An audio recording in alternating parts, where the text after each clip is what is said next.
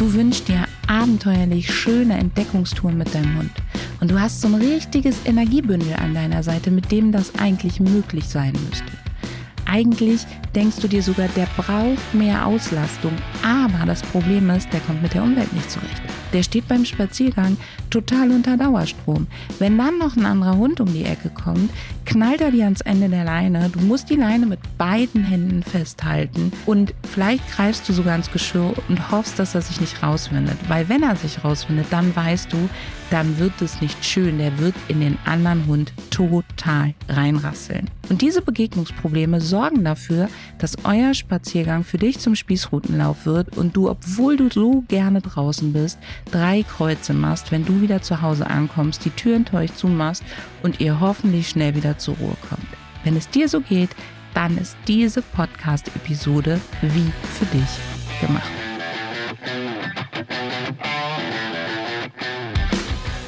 Ich möchte dir heute Lenny vorstellen. Lenny ist ein junger Golden Retriever, mittlerweile zweieinhalb Jahre alt, eine Leistungszucht, also er kommt aus einer Arbeitslinie und Lennys Hundemama hat sich ihn sehr bewusst angeschafft. Sie hat sich vorher informiert, ihr war klar, dass sie sich da ein Powerpaket ins Haus holt und das war auch ihr Ziel. Sie wollte mit Lenny nicht nur geile Entdeckungstouren machen, wirklich große Wanderungen unternehmen, sondern auch ihr Hobby Dummy Training weiter ausbauen und vor allen Dingen wollte sie mit ihm viele schöne Sachen erleben. Sie hat sich einen genauso sportlich aktiven Charakter gewünscht, wie sie einer ist. Sie hat den Züchter ausgewählt, sehr bedacht. Sie hat Lenny zu sich geholt und hat den Einzug schön gestaltet. Sie war von Anfang an mit ihm in einer Welpenstunde und auch später in der Junghundegruppe. Sie hat das Dummy-Training spielerisch nebenbei mit ihm schon angefangen, sehr früh. Und sie hat über die Hundeschule Lernspaziergänge mitgemacht, um Lenny eben bestmöglich auf sein Leben im Alltag von ihr, so wie sie sich ihn gewünscht hat, vorzubereiten.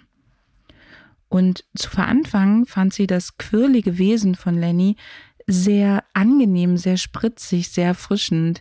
Sie hat zu mir gesagt, boah, Anne, das war so ein, so ein süßer, quirliger Knopf, über den man einfach immer nur lachen konnte. Und sie hat dieses Wesen auch sehr genossen. Aber sie hat auch gemerkt, dass der immer mal wieder total drüber war. Dass das so ein Punkt zu viel war, dass das so ein Tick über das Maß hinaus war. Und in der Junghundestunde, in der Junghundezeit, begann es dann, dass sie es nicht mehr nur mit so einem kritischen Auge gesehen hat, sondern es angefangen hat, sie zu stressen und sie gemerkt hat, das geht überhaupt nicht in die richtige Richtung. Denn Lenny wurde immer aufgeregter und immer hektischer. Er konnte in der Junghundegruppe immer schlechter mitarbeiten. Er konnte Signale immer schlechter ausführen, die er als Welpe und auch vorher bis vor kurzem sehr gut konnte. Und am Anfang dachte sie, das ist die normale Jugendentwicklung. Mein Gott, das Gehirn, der ist jetzt im Umbau, wird jetzt ein Jungspund, ist ein kecker Rüde, das wird schon wieder. Und dann hat sie aber gemerkt, es steigert und steigert und steigert sich. Es wurde immer schwieriger mit Lenny und sie wusste überhaupt nicht mehr, wie sie mit ihm umgehen soll. Er hat nur noch an der Leine gezogen. Er war beim Spaziergang nur noch auf Strom. Die Ohren waren total auf Durchzug gestellt. Und er ist ihr in jeden freilaufenden oder im Freilauf ist er ihr in jeden anderen Hund reingeknallt. Sie konnte ihn überhaupt nicht mehr abrufen. Also hat sie Lenny an die Leine genommen und man hat ihr gesagt, sie möchte bitte eine sehr kurze Leine wählen oder relativ kurze Leine, damit Lenny lernt, dass er einen kleinen Radius zu ihr einzuhalten hat und eben lernt, dicht bei ihr zu bleiben. Und wir sprechen hier über einen kräftigen Burschen, den man nicht so mal eben hält, wenn man selber nicht sehr viel Kraft hat. Und vielleicht weißt du schon, dass ich Hunde sowieso nicht versuche, über Kraft zu führen, sondern über Technik. Denn wir alle wissen, wenn ein Hund im richtigen Moment mit richtig Schwung in die Leine geht, ist es für beide Seiten der Leine absolut unangenehm. Das heißt, wir brauchen was anderes als Kraft zum Führen. Aber natürlich, wenn du als zarte Person einen echt knackigen Kerl an der Leine hast, mit viel Energie und viel Muckis, dann ist das schon eine große Herausforderung. Also war Lenny nicht immer nur immer häufiger an der Leine, sondern er war immer häufiger an einer sehr kurzen Leine. Und das hat dazu geführt, dass Lenny mehr und mehr an der Leine gezogen hat und auch mehr und mehr Begegnungsprobleme entwickelt hat. Er riss sich dann los und ist auf andere Hunde losgestürmt. Er war überhaupt nicht mehr zu bändigen, raste wirklich auf die anderen Hunde zu, knallte mit Bodychecks so richtig in die Reihen, sprang ihnen teilweise auf, auf den Rücken oder hetzte hinter ihnen her, wenn die Hunde im Freilauf waren und losgelaufen sind. Und er hatte immer nur das Ziel, zu anderen Hunden so schnell wie möglich hin. Und wenn seine Hundemama ihn gut festgehalten hat, dann stand er auf den Hinterbeinen und bellte, bellte, bellte, bellte und hat sich gewunden wie ein Aal, um aus dem Geschirr rauszukommen. Für Lennys Umfeld war ganz klar, der hat zu viel Energie. Die Energie muss entweichen, der muss sich austoben können, der muss sich auslasten können. Und er braucht ähm, mehr Spiel mit anderen Hunden, mehr Spielkontakte zu anderen Hunden, mehr Bewegung und mehr Auslastung. Lennys Stundenplan wurde immer enger getaktet und er wurde immer mehr beschäftigt. Er hatte mindestens einmal die Woche Dummy-Training, er hatte Spaziergänge von zwei, drei Stunden am Tag, wo wirklich ganz viel viel reingepackt wurde. Rückruftraining, Leinenführigkeitstraining, Training mit den Begegnungen, die er hatte, Dummy-Training, Beschäftigung. Das heißt, da war die ganze Zeit Arbeit angesagt, die ganze Zeit Aufgaben angesagt. Sie ist mit ihm zu Social Box gegangen, damit das mit den Hundebegegnungen anders besser wurde. Die Spielgruppe gab's und es gab eben auch noch dieses klassische Alltagstraining, damit Lenny sich im Alltag besser lenken ließ. Und das Begegnungsproblem, das wurde immer schlimmer. Die Spaziergänge im vertrauten Umfeld ums Haus, die wurden zur absoluten Tortur. Und als sie zu uns kam, hat Lennys Hundemama gesagt, boah, Anna, ich bin eigentlich jemand, der total gerne draußen ist, egal bei welchem Wind und Wetter, aber ich habe keinen Bock mehr. Wenn ich mit dem raus muss, ich will nicht. Ich merke schon richtig, wie sich alles in mir sträubt und wenn ich den an die Leine nehme und mache die Haustür auf, dann schießt er mir raus, der zerrt mich durch die Gegend und eigentlich haben wir beide überhaupt nichts davon. Wir kommen total gestresst wieder an. Er braucht stundenlang zum Ruhe, um zur Ruhe zu kommen, wenn wir wieder nach Hause kommen. Er ist immer mehr zu Hause in der Box und ähm, ich power ihn immer mehr aus, aber es hilft nicht. Sie verbrachte trotzdem noch ganz viel Zeit eben mit ihm draußen und bei diesen ganzen Hobbys, um ihn müde zu bekommen. Und er kam aber zu Hause überhaupt nicht mehr zur Ruhe. Erst irgendwann hat er angefangen, wegen jedem Pups draußen zu bellen. Wenn er eine Hundemarke klimpern gehört hat oder der Erzfeind in der Nähe war oder er Menschen gehört hat, die zu bestimmten Hunden gehört haben, dann ist er richtig mit den Beinen und dem Körper gegen die Fensterscheibe gesprungen und hat gebellt sie war wirklich verzweifelt und hat gesagt, so habe ich mir das nicht vorgestellt. Ich kann nicht mehr. Ähm, ich habe es total verbockt. Der Züchter hatte ihr dann auch noch gesagt, ähm, dass der der einzige Hund aus dieser aus diesem Wurf ist, der so ist und sie hat sich richtig schlimme Vorwürfe gemacht, dass sie eben das Problem ist. Und mit diesen Problemen ist Lennys Hundemama tatsächlich überhaupt nicht alleine und ich bin mir sicher, auch du kennst Teile davon. Das Problem ist nicht Lenny. Und das Problem ist auch nicht Lennys Hundemama. Das Problem ist das Hundeschulsystem und die Perspektive auf die Entwicklung, die unsere Hunde machen sollen. Das ist so veraltet wie auch das Menschenschulsystem und es bringt teilweise mehr Probleme als Nutzen, wenn dort eben althergebrachte Methoden genutzt werden. Und gerade das Thema Auslastung ist in diesem Zusammenhang ein wirklich, wirklich brisantes. Wir Menschen neigen dazu, so Merksätze einfach zu übernehmen und total schwarz-weiß zu denken. Die Tipps rund um Auslastung, dass Hunde mehr ausgelastet werden müssen, mehr spazieren gehen müssen, ähm, viel draußen unterwegs sein sollen, haben einen Ursprung, der auf ganz, ganz viele Hunde überhaupt nicht zutrifft. Erst einmal dürfen wir an der Stelle sagen, die Hundehaltung hat sich in den letzten 20, 30, 40 Jahren ja massiv verändert. Und wir haben nicht mehr Hunde, die im Zwinger leben und sich ansonsten nicht mit Reizen konfrontiert sehen, sondern wir haben Hunde, die immer mehr mitgenommen werden, die immer mehr mit der Gesellschaft konfrontiert werden. Es werden auch immer mehr Hunde, die Bevölkerungsdichte wird enger ähm, und wir haben immer mehr Begegnungen, die werden immer mehr Reizen ausgesetzt, die verfolgen immer mehr Hobbys. Und die wenigsten Hunde sind tatsächlich unausgelastet, sondern die meisten Hunde sind überfordert.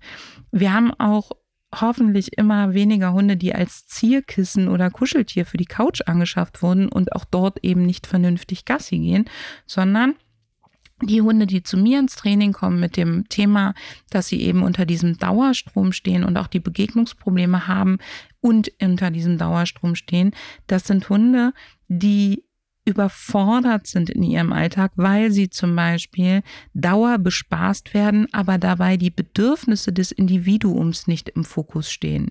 In dem Lebensraum, in dem sie leben, noch nicht angekommen sind.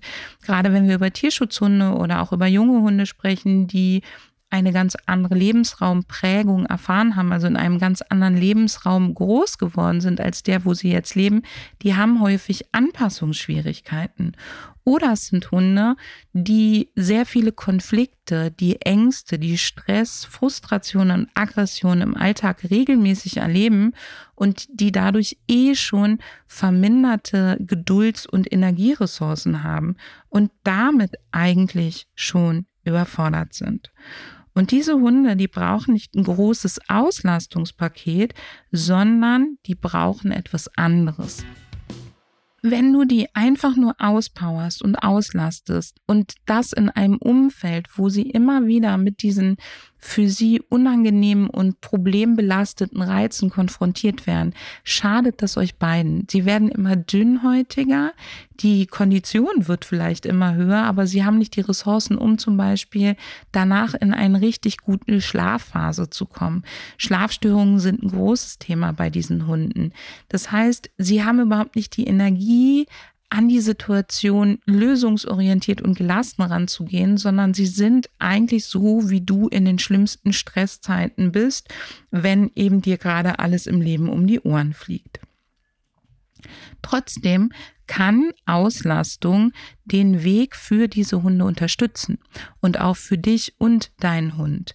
Dafür sollte die Auslastung allerdings folgenden fünf Kriterien entsprechen. Das erste ist, die Auslastung sollte so gestaltet sein, dass sie die Kommunikation zwischen dir und deinem Hund fördert, unterstützt und dafür sorgt, dass ihr miteinander kommunizieren lernt, miteinander aufeinander eingehen lernt und dass dein Hund dich vor allen Dingen in dieser Kommunikation als jemanden kennenlernt oder erlebt, der mit deinem Hund viel Freude hat.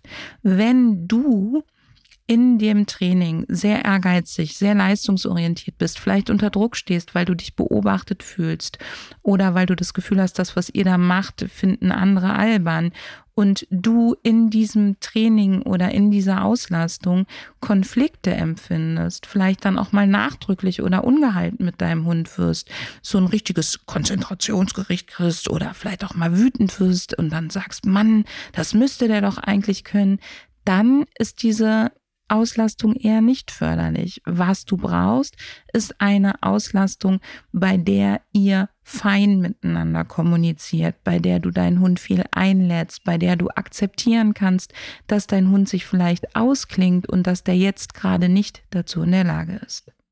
Der zweite Aspekt ist, das Umfeld und die Mitmachenden sollten keinerlei Druck ausüben und keinerlei Herausforderung für deinen Hund bedeuten. Wenn dein Hund in einem in Gruppensetting zum Beispiel trainiert und die anderen Hunde beobachten ihn und es fällt ihm dadurch sehr schwer, sich auf seine Auslastung, seine Beschäftigung zu konzentrieren oder auch er fühlt sich dadurch nicht wohl oder sie Pausen sind eigentlich seine Beschäftigungspausen in einer Gruppenstunde zum Beispiel sind dadurch ausgestaltet, dass du eigentlich nur versuchst, die Situation mit den anderen Hunden ähm, so zu gestalten, dass ihr nicht unangenehm auffallt oder das ist total schwierig für deinen Hund, dann ist auch das eher ein Nachteil, denn dein Hund erlebt dann ja, meine Güte, es ist wieder anstrengend mit den anderen Hunden. Andere Hunde bedeuten wieder kein Wohlbefinden und du überspannst damit den Bogen. Vielleicht zeigt dein Hund dort zum Beispiel körpersprachliche Kommunikation, die er in dem, die ihn in dem Moment nicht ans Ziel bringt. Ich gebe dir ein Beispiel, der liegt vielleicht in eurer Ecke wo ihr eure Pausen gestaltet macht und ein anderer Hund übt gerade, der andere Hund läuft auf euch zu, deiner wendet sich ab, um dem anderen zu signalisieren, er will keinen Kontakt, aber die Übung bedeutet eben, dass der andere Hund immer näher kommt. Dann erfährt dein Hund in den Momenten wieder, dass seine Kommunikation nicht geachtet wird und das ist nicht sinnvoll. Such dir lieber eine Auslastung, die in einem Umfeld stattfindet, wo dein Hund es leicht hat, wo du nicht viele Signale und nicht viele Maßnahmen brauchst, um deinen Hund überhaupt durch diese Umwelt zu lenken und wo er auch nicht Probleme mit anderen Hunden erlebt. Dementsprechend, äh, kleiner Exkurs, sind diese klassischen Raufer- oder Resozialisierungsgruppen ähm, überhaupt keine gute Idee, denn dort ist es meistens so, dass die Hunde eben nicht gut miteinander kommunizieren und dein Hund nicht das lernt, was er für eine Leinenbegegnung draußen braucht, sondern er meistens lernt, dass andere Hunde ihm zu dicht kommen, zu nah sind, dass andere Hunde ihn nicht in Ruhe lassen, dass es einen dritten Hund braucht, in Anführungsstrichen, der das Ganze klärt. Das sind dann häufig die sogenannten souveränen Hunde des Trainers oder dass er dort lernt, dass ähm, er bestimmte Dinge von anderen Hunden ertragen muss. Und das ist definitiv nicht der Sinn. Der nächste Aspekt ist, die Beschäftigung, die Auslastung sollte deinem Hund leicht fallen. Er sollte sich dabei also nicht zusammenreißen müssen, kein großes Aufbringen von Impulskontrolle haben und auch keine Langeweile empfinden. Das heißt, es sollte nicht sein, was einfach stupide dieselben Sachen wiederholt, dabei vielleicht sehr auf Präzision setzt. Das ist dann für die Hunde häufig frustrierend, wenn wir nicht die absoluten Trainingsnerds sind und unsere Trainings entsprechend gestalten. Es sollte keine strammen Leinen geben und es sollte nicht viel Gewarte, also nicht viel Warten notwendig sein oder dass du deinen Hund irgendwie körpersprachlich ausbremsen musst.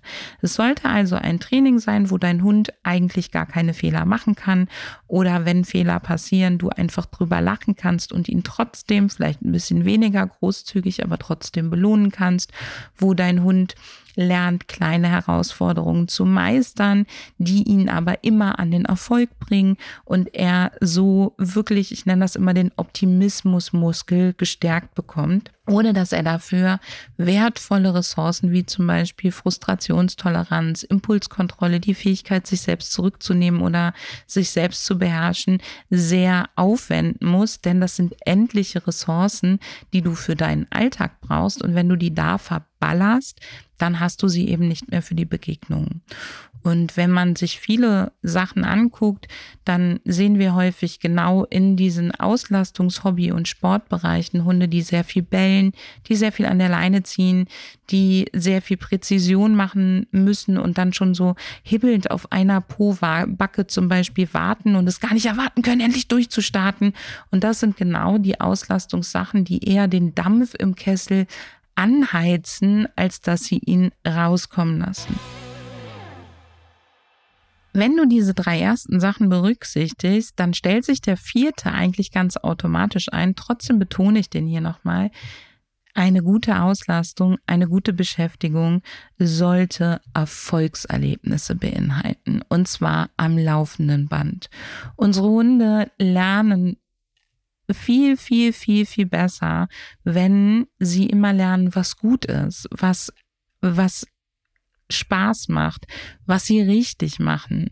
Und sie lernen dann viel mehr kreative Lösungen zu finden. Sie werden optimistischer und auch lerntheoretisch macht es viel, viel mehr Sinn, dass dein Hund häufig erfährt, es lohnt sich zum Beispiel dicht bei dir zu sein und das bei dir sein wird häufig in diesen Auslastungs- und Beschäftigungssachen verstärkt, als dass er lernt, dicht bei dir sein ist in der Auslastung und Beschäftigung eher etwas Unangenehmes und dann im Alltag eben damit eine Befindlichkeit hat, wieder zu dir zu sein. Also guck, dass du Beschäftigung und Auslastung so gestaltest, dass dein Hund dabei viele Dinge wo du sagst, die finde ich richtig gut und die machen dem so richtig Freude, die machen das Blitzen in den Augen an, das Lachen im Gesicht, dass die eben dabei stattfinden und dass die eben verstärkt werden und dass es eigentlich nie eine Trainingseinheit gibt, aus der du rausgehst und sagst, naja, also so richtig optimal hat er das nicht gemacht, sondern eigentlich solltet ihr aus jeder Trainings, nee, nicht eigentlich, ihr solltet aus jeder Trainingseinheit rauskommen und sagen, da haben wir heute ziemlich coole Sachen miteinander gemacht und wir hatten viel Freude dabei. Und der fünfte Aspekt, der macht Training perfekt, herausfordernd und individuell zugleich. Da geht es nämlich um die Bedürfnisse deines Hundes. Eine gute Auslastung greift die Bedürfnisse deines Hundes es auf. Es greift nicht die Bedürfnisse von Hunden oder der Hunderasse deines Hundes auf, sondern die deines Hundes.